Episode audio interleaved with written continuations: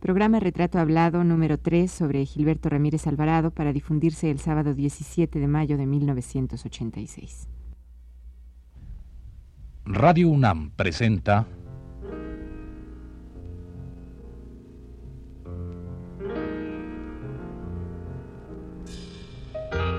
Retrato Hablado. Gilberto Ramírez Alvarado.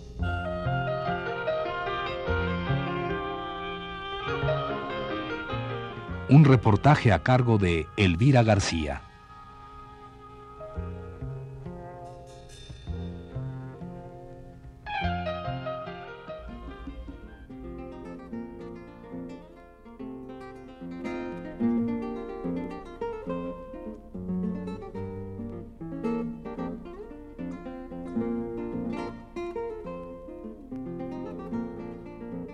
Los niños lo tienen todo salvo lo que les quitamos.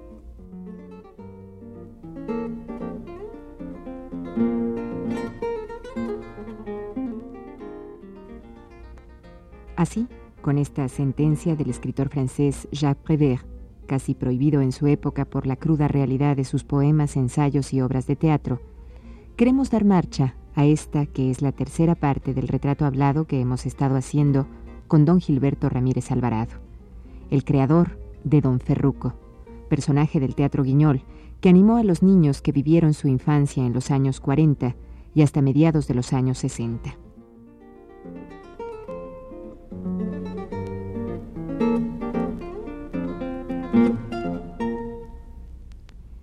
...45 años haciendo teatro para niños... ...y por qué no, también para adultos... ...un teatro que pretendía divertir y enseñar un teatro que respondió a las necesidades más urgentes de nuestro país.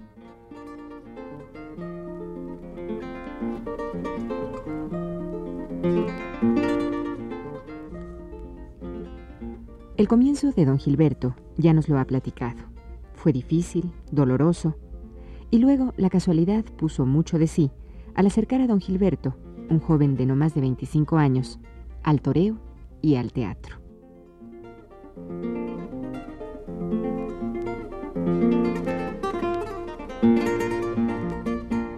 El toreo fue para nuestro entrevistado una gran pasión casi irrealizable por la cantidad de obstáculos que se atravesaron. El teatro, en cambio, se dio así, casi de manera natural. Su cercanía con Sequizano y la honestidad con que éste le habló posibilitaron a don Gilberto a dar el salto a una decisión, la mejor que tomó en aquellos años 40, hacer teatro, pero a través de muñecos. Es así como se inició, se involucró y acabó siendo, diez años más tarde, uno de los representantes, si no es que el único, del teatro guiñol mexicano.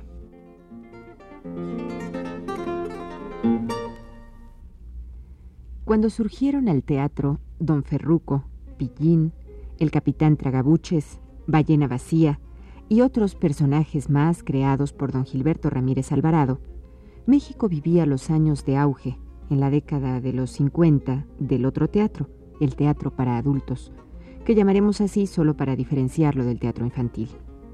Sergio Magaña, Sequizano, Emilio Carballido, Rafael Solana, Rodolfo Usigli, Luis G. Basurto, Luisa Josefina Hernández, Celestino Gorostiza y Héctor Azar, entre otros, hacían su propio teatro, mucho del cual en su tiempo fue catalogado como experimental.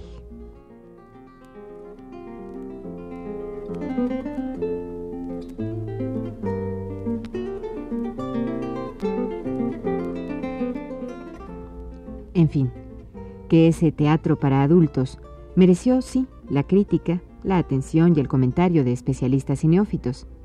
Sin embargo, el de don Ferruco no tuvo toda la atención que merecía, a pesar de que en los años 50 y 60 cumplía labores tan loables como motivar a la gente a colaborar en las campañas de alfabetización o en las de salud pública.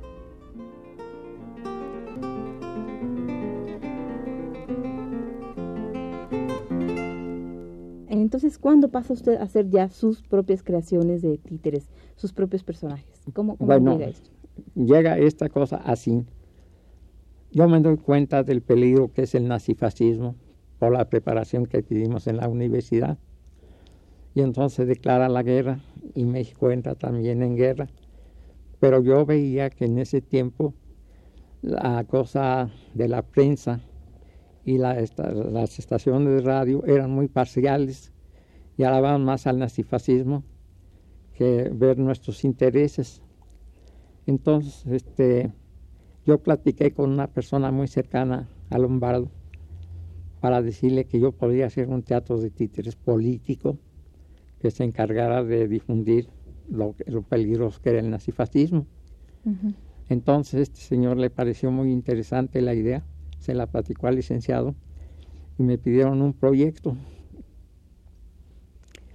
Lo realicé y se lo entregué al ayudante del maestro Lombardo. Entonces él vio que estaba una cosa interesante y se la llevó al gobernador del distrito, al licenciado Javier Rojo Gómez.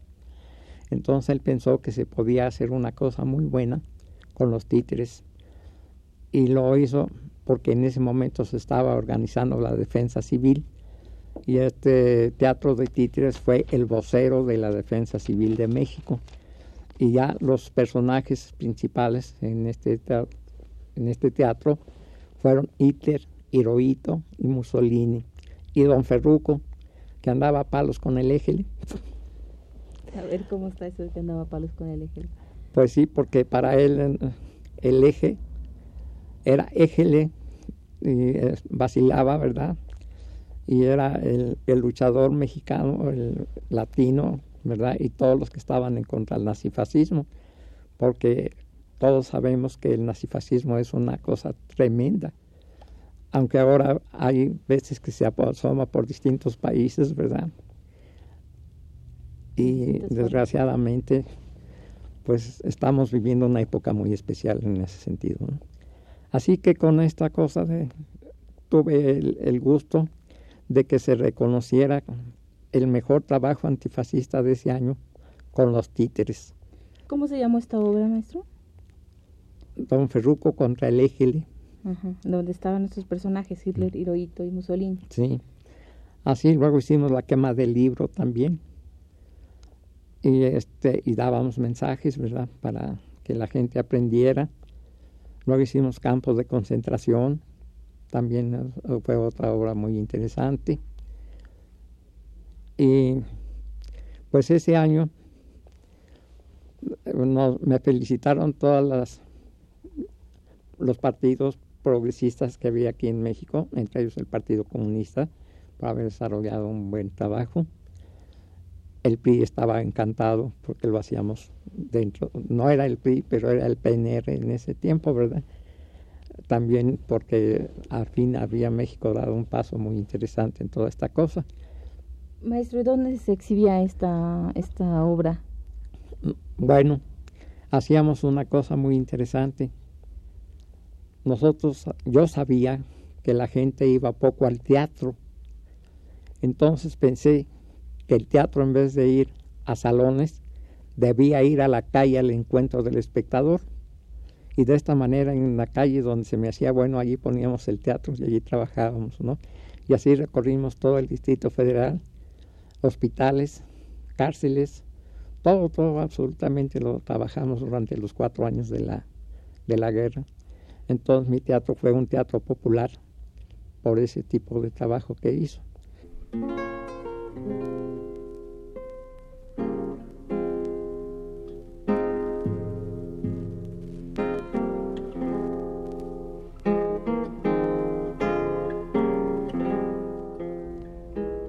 Si como director teatral, don Gilberto Ramírez no figura en ninguno de los libros que sobre teatro se han escrito en México, se ha quedado su obra didáctica como un ejemplo que han seguido las escuelas normales y de educadoras federales.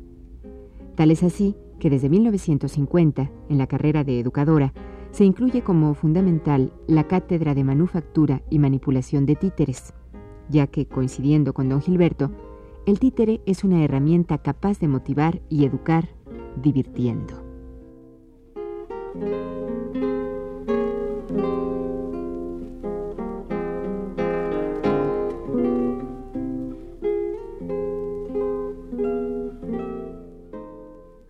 Maestro, vamos a, hablar de Don Ferruco. Ya aquí entra Don Ferruco en esta obra, en la primera obra, obra perdón. ¿Cómo nace ese nombre de Don Ferruco y el personaje? Bueno, yo andaba pensando qué nombre le pondría al teatro. Estaba muy preocupado porque yo le quería llamar al principio Teatro de la Fantasía, pero no, no me acababa de gustar ese nombre. Entonces un día que me invitó a comer, mi amigo Mario, me enseñó unos grabados de Posada. Y viendo los grabados encontré uno que hay de Don Ferruco y la muerte. Entonces este, dije, ah, caramba, mi personaje puede ser Don Ferruco, porque además era muy popular. Ya entre la gente del pueblo se decía Don Ferruco en la Alameda. Y esto venía de los corredores de baraja de las loterías, que así decían Don Ferruco en la Alameda. Entonces yo encontré un terreno muy abonado para esta cosa y así fue como le puse Don Ferruco, así nace con esta cosa. Pero además también entre 1910 había a los eh, fifís de esa época, ¿verdad? Les decían los ferrucos porque eran ridículos en su forma de vestir. Todavía sigue habiendo esa cosa entre los jóvenes, ¿verdad? En algunas cosas así.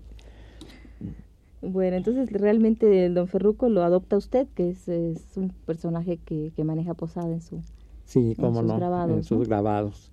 Pero luego Don Ferruco se apodera de mí. ¿Cómo, ¿Cómo es eso? A ver, cuénteme. Pues este, era tan fuerte la impresión que causaba en mí que a rato yo me sentía Don Ferruco. Y luego los niños me empezaron a llamar Don Ferruco. Y entonces la mayor parte de la gente me conoce por Don Ferruco y no por, mi nombre, ¿verdad? De esta cosa. Entonces, este, pues ya tenía muchas. Perdón, un maestro, yo creo que, que, que, también don Ferruco tiene muchas cosas de usted, ¿no? Sí, claro. tener, o es mucho. Claro. Yo, incluso ahorita viéndolo, viéndolo y viendo don Ferruco, al personaje, por ejemplo, las cejas, si lo vemos físicamente, se parece mucho en las cejas, ¿no? Fíjese que es una cosa que pasa en los titiriteros, casi todos hacemos un títere que más o menos sugiere nuestra forma, ¿verdad? Algunos conscientemente y otros no. De manera que sí, es muy buena la observación que usted hizo, porque mi muñeco sí se parece a mí. Y su muñeco decía las cosas decía esas cosas que usted pensaba también. Sí, claro. En ese sentido también era usted. Claro, y también me sugería otras cosas, ¿verdad? Por ejemplo. Pues, por ejemplo, el, vivir bien, el luchar en favor de los desvalidos, ¿verdad? En hacer un buen arte para los niños. Esa era la parte principal de mi trabajo, ¿no? porque los niños a mí me merecen mucho respeto y siempre que hice mi trabajo estaba bien ensayado, que no tuviera fallas para presentárselos a ellos, ¿no? Y todo esto era la misma exigencia en cierta forma de don Ferruco, ¿verdad?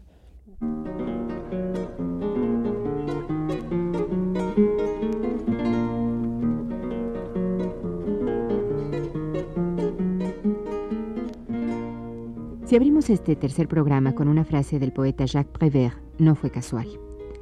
Elegimos esa porque nos ilustra en cierta forma cómo los adultos limitamos al niño, que es todo creatividad e imaginación, con nuestro rigor cotidiano. También la frase nos es útil en relación a esta vida de don Gilberto Ramírez, que él nos ha narrado y que ha sido particularmente difícil debido a una circunstancia, la orfandad hecho que le marcó y tal vez le inclinó hacia el teatro dirigido a los niños.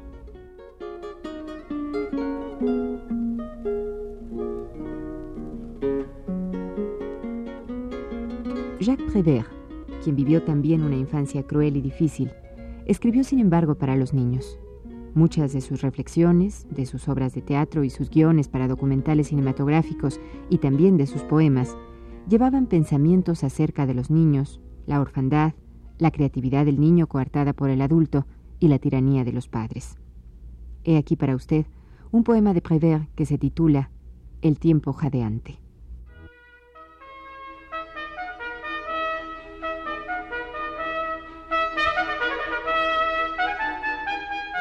Maravillada de todo, sin asombrarse jamás de nada, una niñita cantaba siguiendo las estaciones, siguiendo su camino.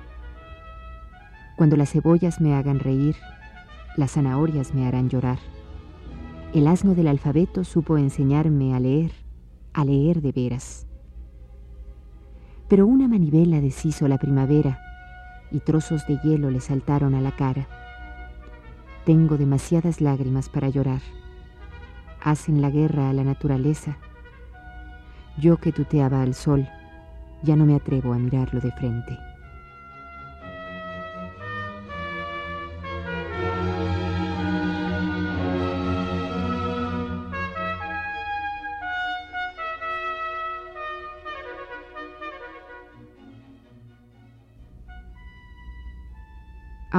Daremos lectura a un breve cuento del mismo Prévert que se titula El niño abandonado.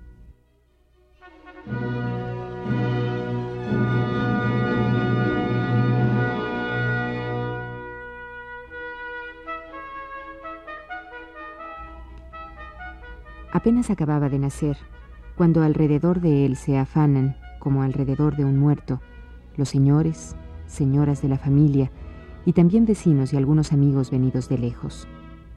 Y todos a representar, sin darse cuenta, la absurda y singular y amenazante parodia de la antigua comedia de las hadas alrededor de la cuna.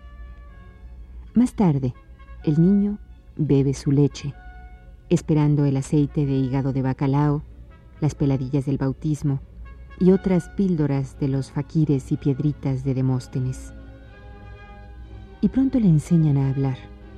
Entonces llama babao al perro, Ico al caballo, papá a su padre, y dice buenos días, gracias, reza sus oraciones.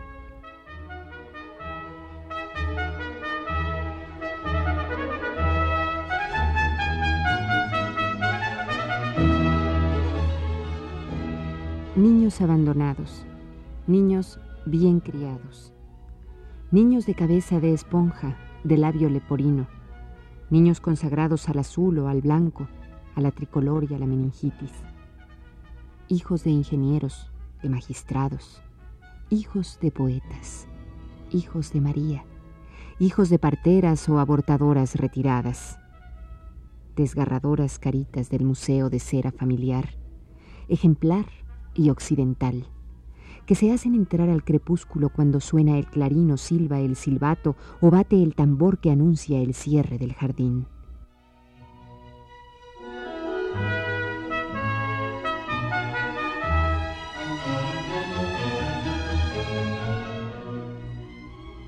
La familia los arrastra fuera, la familia les pega, los cachetea, los encierra, los acuesta, los consuela, se inquieta, les toma la temperatura, de nuevo se tranquiliza y les pega de nuevo, y de nuevo los consuela, los acuna, los duerme y se duerme a su vez.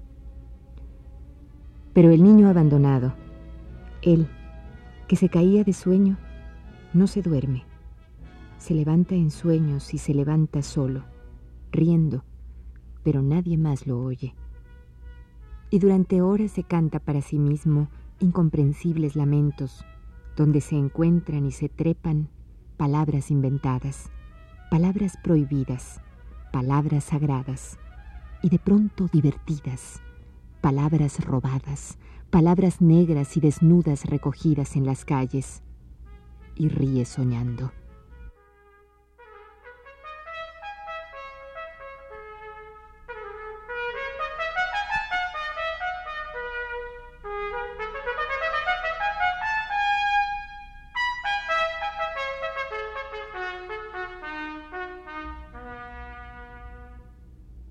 Con este, que es más que un cuento, una realidad que existe, queremos cerrar esta emisión dedicada a don Gilberto Ramírez, un hombre que ha dedicado su vida a los niños, orientándolos, educándolos y haciéndolos reír. La culminación de este trabajo teatral, realizado a lo largo de casi medio siglo, será el libro que don Gilberto mismo está escribiendo y que esperamos pronto ver publicado. Se titula Andanzas de un titiritero, enseñando a reír a un pueblo triste.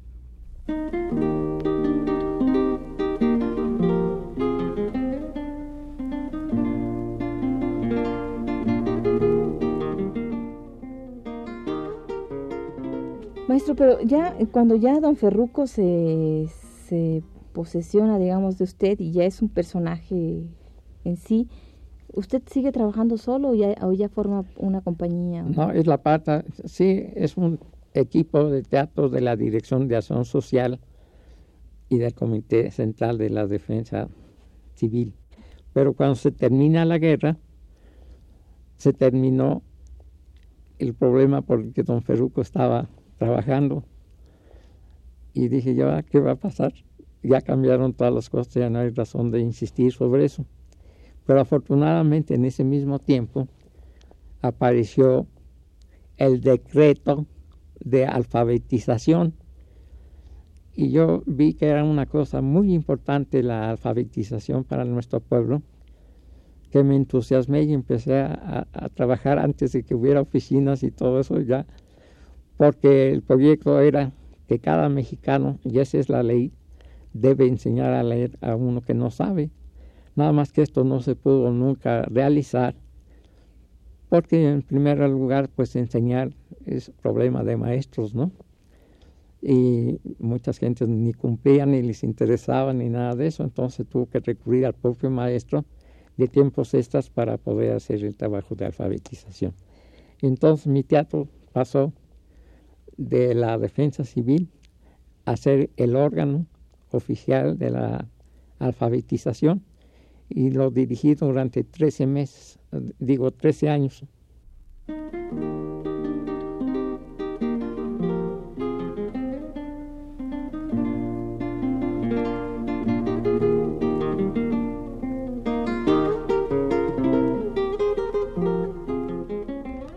Esta fue la tercera parte dedicada a don Gilberto Ramírez Alvarado, pilar del Teatro Guiñol mexicano. Le invitamos a escuchar la cuarta y última el próximo sábado a las 17 horas. Gracias por su atención.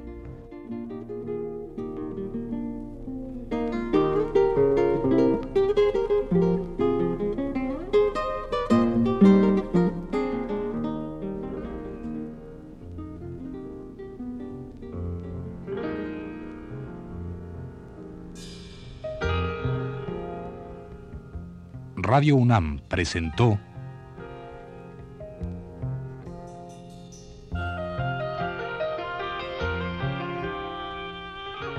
Retrato Hablado.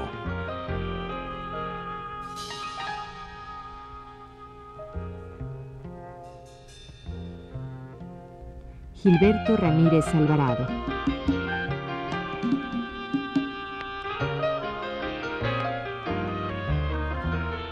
Un reportaje a cargo de Elvira García.